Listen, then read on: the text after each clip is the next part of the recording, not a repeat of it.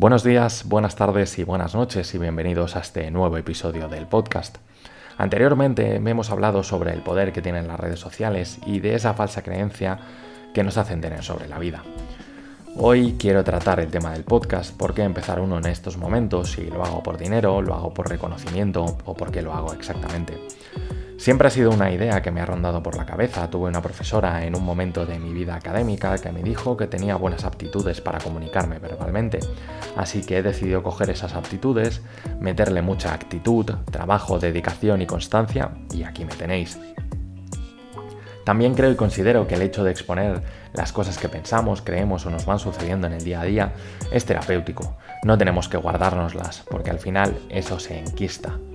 Es mejor sacarlas, compartirlas y haciendo un símil con la informática, liberar espacio en nuestro disco duro emocional. Con todo lo que llevamos encima, que si pandemia, restricciones, muchos problemas laborales que se convierten en tensiones personales, dificultades económicas, etc., no hay nada mejor que soltar lastre. Hace unos meses, cuando el podcast todavía era una idea loca en mi cabeza, estaba hablando con los compañeros de la ONG, la cual os comenté en episodios anteriores, a los cuales puedo considerar una familia. Y durante esa charla todos nos fuimos abriendo en canal, pero hubo una frase en concreto que me pareció maravillosa, además de un bofetón de realidad. Desde hace unos años hasta ahora nos hemos preocupado, y digo nos, porque me incluyo, por el aspecto que teníamos exteriormente. Mucha ropa bonita, peinados a la moda, colonias caras para desprender un aroma reconocible, horas de gimnasio para cultivar el cuerpo, pero no nos hemos preocupado de la misma manera por cultivar la cabeza. Y no, no hablo únicamente de estudios o de leer mucho para convertirnos en unos eruditos.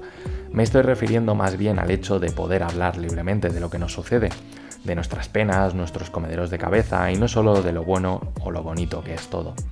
Rememorando aquella famosa frase, caerse es una opción, pero levantarse es obligatorio, pues creo que debemos caernos mucho más porque solo así valoraremos el camino que hemos recorrido. Y si no queréis contarlo porque creéis que eso puede ser irrelevante o no le importará a tu gente, escríbelo, pero sácalo de alguna manera.